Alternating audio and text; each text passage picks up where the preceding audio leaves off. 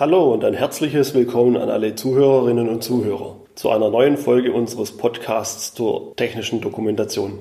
Mein Name ist Florian Schmieder und ich bin bei der GFT Akademie verantwortlich für den Bereich der technischen Dokumentation. In unserem letztigen Podcast haben wir besprochen, warum eine Betriebsanleitung erstellt werden muss und welche Grundlagen es dafür gibt.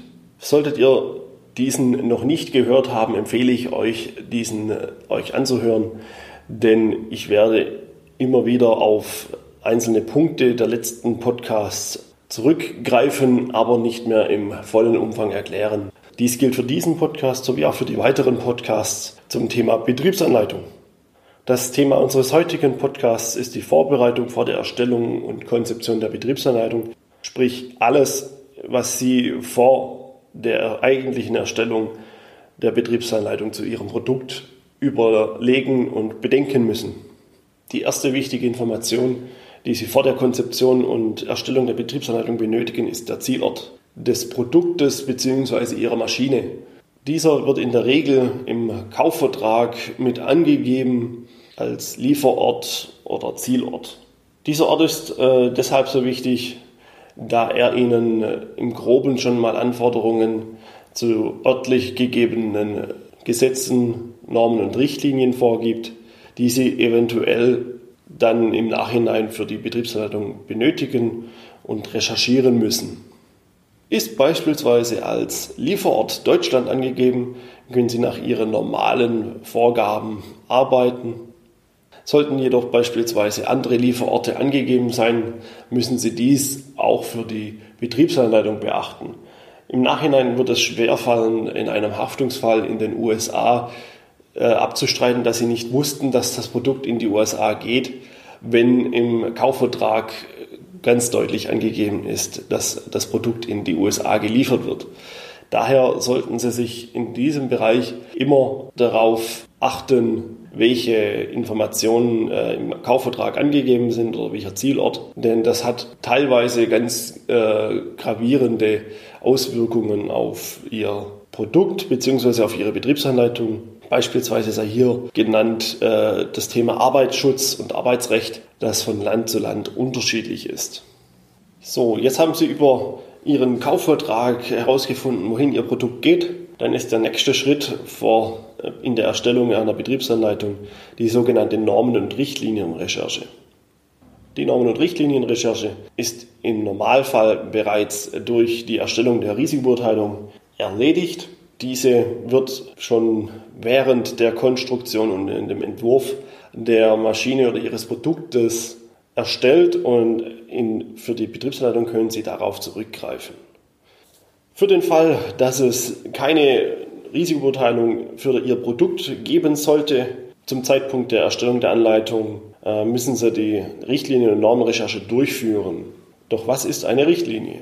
Insgesamt gibt es aktuell 26 europäische Richtlinien, die von der Europäischen Kommission veranlasst werden. Davon fordern aktuell 22 die CE-Kennzeichnung sowie deren kompletten Prozess. Zu diesen Richtlinien gehört beispielsweise die Maschinenrichtlinie, und sie sind deshalb wichtig, weil diese Richtlinien mal mehr, mal weniger Informationen für die Betriebsanleitung fordern. Als Beispiel hier äh, mal ein Auszug der Maschinenrichtlinie. Diese fordert in Artikel 5 einmal die, äh, die Erstellung und Verfügbarkeit einer Betriebsanleitung zu einem Produkt. Dann eine Montageanleitung sollte es eine unvollständige Maschine sein. Und inhaltlich wird von der Maschinenrichtlinie gefordert, dass es Angaben zum Thema bestimmungsgemäße Verwendung und vorhersehbare Fehlanwendung gibt, dass es Angaben zum Transport der Maschine gibt, dass die Anleitung in der Amtssprache des Ziellandes zur Verfügung steht. Das ist auch ganz wichtig, weil die Übersetzung sollte auch immer beachtet und ein Teil der Betriebsanleitung sein.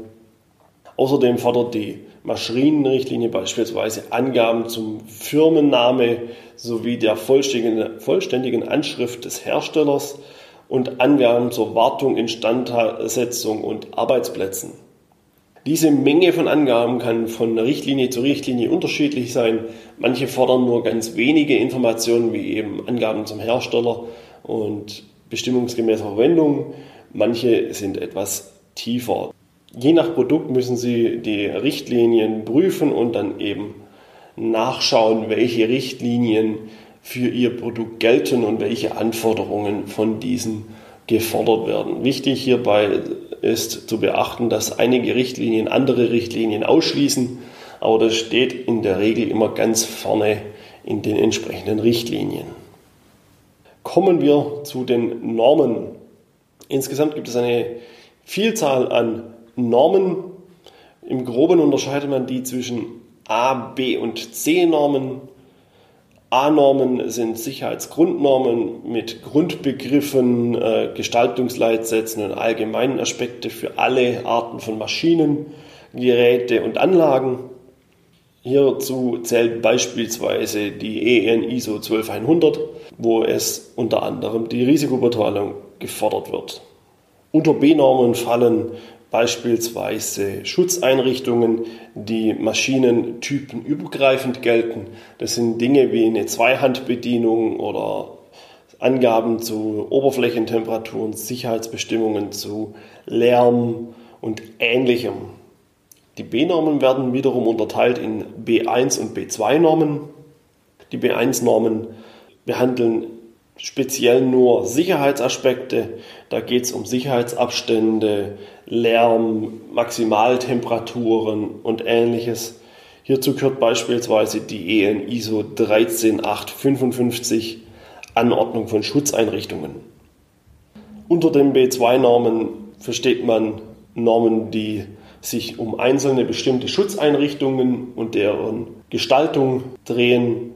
Dazu gehört beispielsweise die EN 574 zu Zweihandschaltungen oder die EN 953 feststehende trennende Schutzeinrichtungen.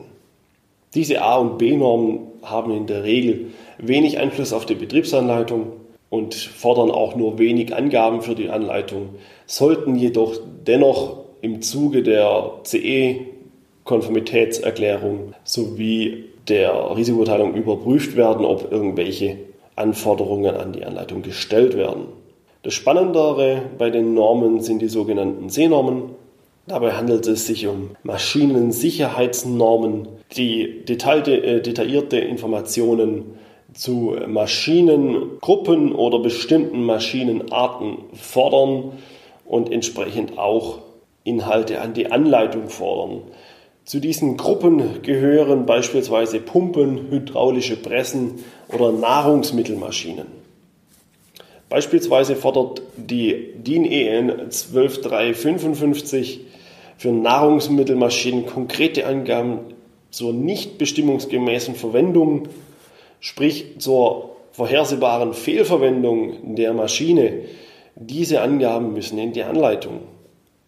Außerdem fordert die Norm konkrete Angaben in der Anleitung zur Maschinenaufstellung in Arbeitsräumen. Dort wird es sogar so weit gegliedert, dass es abhängig ist, wie groß ein Arbeitsraum ist, wo die Maschine aufgestellt wird. Außerdem fordert die Norm Angaben zu Schulungen, Schulungsnachweisen, Schulungsintervallen sowie konkrete Angaben auch zur persönlichen Schutzausrüstung für die Nutzer. Wie Sie soeben gehört haben, sind C-Normen vor allem für die Anleitung interessant und sollten daher entsprechend gründlich auf Anforderungen geprüft werden und auch recherchiert werden. Wichtig in diesem Zuge noch ist, dass sollte es Angaben in einer C-Norm geben, die von den Angaben in einer A- oder B-Norm abweichen, hat die C-Norm grundsätzlich Vorrang. Das heißt, sollte diese übersehen oder ignoriert werden, sind die Anforderungen der Richtlinie, beispielsweise der Maschinenrichtlinie, nicht erfüllt und das Produkt ist nicht sicher. Das kann in Haftungsfällen sehr, sehr kritisch werden. An dieser Stelle beenden wir jetzt unseren kleinen Exkurs zum Thema Normen und Richtlinien. Solltet ihr da weitere Informationen oder Fragen haben, schreibt es einfach in die Kommentare oder schickt uns eine E-Mail. Dann gehen wir in einem weiteren Podcast detaillierter darauf ein. Kommen wir von unseren Normen und Richtlinien kurz zum Thema Risikobeurteilung. Risikobeurteilungen sollten konstruktionsbegleitend erstellt werden. Das heißt, die sollten schon während der Konstruktion und Entwurfsphase eines Produktes oder einer Maschine erstellt werden. Nur so kann eine potenzielle Gefahr rechtzeitig erkannt und vermieden werden. Die Norm sieht ganz klar vor, dass Gefahren erst konstruktiv und dann durch Schutzeinrichtungen bzw. zuletzt durch die Anleitung entschärft werden sollen. Sprich, eigentlich sollten nur die Restgefahren in die Betriebsanleitung kommen, alles andere sollte durch Lichtvorhänge und ähnliches vermieden bzw. der Nutzer geschützt werden. Zum Thema Risikobeurteilung haben wir auch einen eigenen Podcast, den findet ihr auf unserer Risikobeurteilungsseite. Das ist www.risikobeurteilung.de. Ja, warum ist die Risikobeurteilung generell denn so wichtig? Nur mit ihr kann ein technischer Redakteur wissen, vor welchen Gefahren er denn an dem Produkt noch warnen muss und welche nicht. Zudem nützt, dient die Risikobeurteilung zur Erstellung der Sicherheits- und Warnhinweise und der konkreten Eingliederung in die Anleitung sowie auch der Einstufung der Signalwörter. So, jetzt haben wir unsere Normen und Richtlinien vorliegen sowie eine Risikoteilung. Dann ist der nächste Schritt die Konzeption der Anleitung. Sprich, wir machen uns Gedanken, wie wir die Anleitung generell erstellen, wie sie aussehen soll und was sie beinhalten darf. Der wichtigste Punkt hierbei ist äh, die sogenannte Zielgruppe. Die Zielgruppe, das ist ein Begriff, der wird in der 289 82079 das erste Mal eingeführt.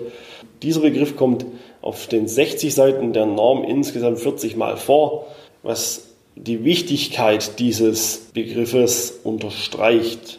Generell sollte die Zielgruppe bereits im Zuge der Risikobeurteilung und der Entwurf und Konstruktion der Maschine berücksichtigt werden, weil auch dort macht man sich schon Gedanken, wer denn das Produkt nachher überhaupt nutzt und welche Informationen er hat oder welche Gefahren er erkennen kann. Nach der EN 82079-1 sollte sich der technische Redakteur ausführlich mit der Zielgruppe beschäftigen und sich dabei eine konkrete Frage stellen, die da wäre, wer nutzt das Produkt wann und welche Informationen benötigt er in welcher Form und in welcher Tiefe. Um es als Beispiel darzustellen, wenn eine Maschine transportiert werden muss, das macht in der Regel ein Transporteur oder ein Transportdienstleister, eine Spedition oder ähnliches. Die hat andere Anforderungen zur Information über die Maschine. Da geht es dann eher um Gewicht oder äh, Größe, Schwerpunkt und solche Dinge. Wenn man dann die nächste Phase, Lebensphase einer Maschine anschaut, das wäre dann die Bedienung. Da könnte dann beispielsweise eine Teilzeitkraft oder eine ungelernte Person die Maschine bedienen, die hat wieder ganz andere Anforderungen. Sprich, als technischer Redakteur schaut man sich die Lebensphasen der Maschine oder des Produktes an, überlegt, wer das Produkt zu dieser Lebens, in dieser Lebensphase nutzt und welche Informationen er benötigt. Wichtig ist hierbei natürlich auch, welche Tiefe eine ungelernte Fachkraft, äh, eine ungelernte Person benötigt wesentlich mehr Informationen als beispielsweise eine ausgebildete Fachkraft. Im Zuge der Zielgruppenanalyse sollte man sich auch gleich Gedanken machen, ob die Zielgruppe, die das Produkt oder die Maschine in den einzelnen Lebensphasen nutzt, besonderen Schutz benötigt. Zu besonders schutzbedürftigen äh, Zielgruppen gehören beispielsweise behinderte Menschen oder Kleinkinder oder Babys. Sprich, man sollte sich überlegen, ob diese zusätzlichen Schutz benötigen oder man zusätzliche Hinweise am Produkt anbringen muss.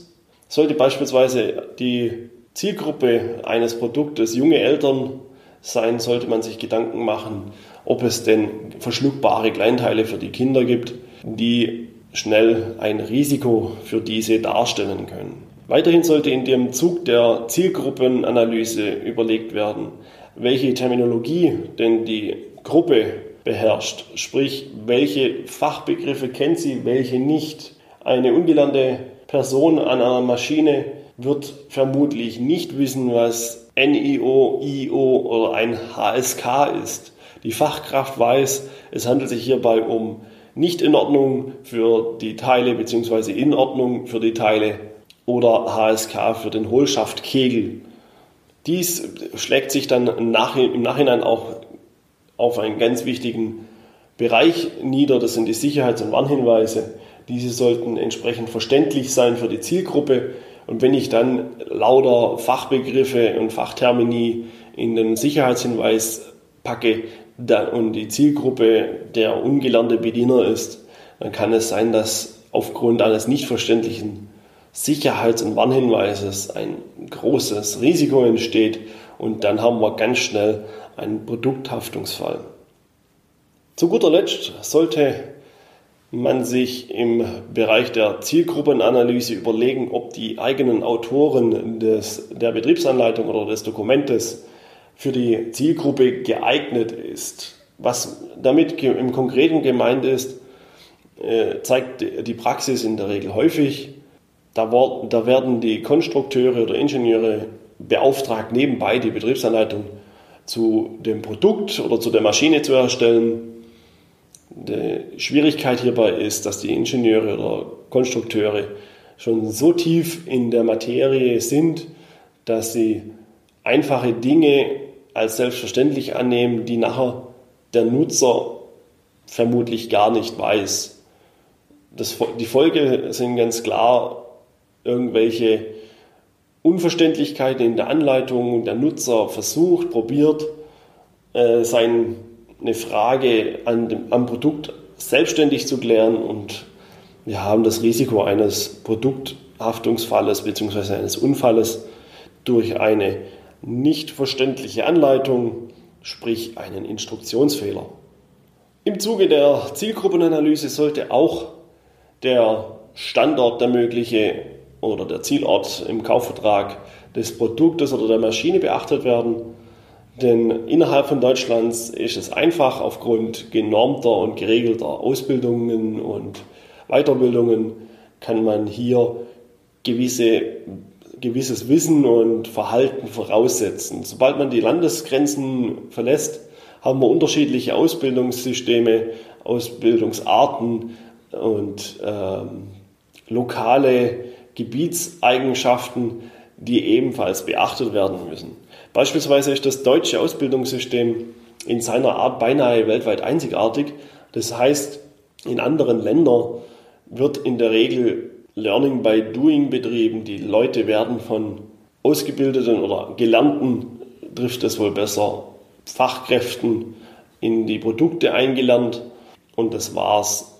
Ein duales Ausbildungssystem, wie es bei uns betrieben wird, gibt es dort nicht.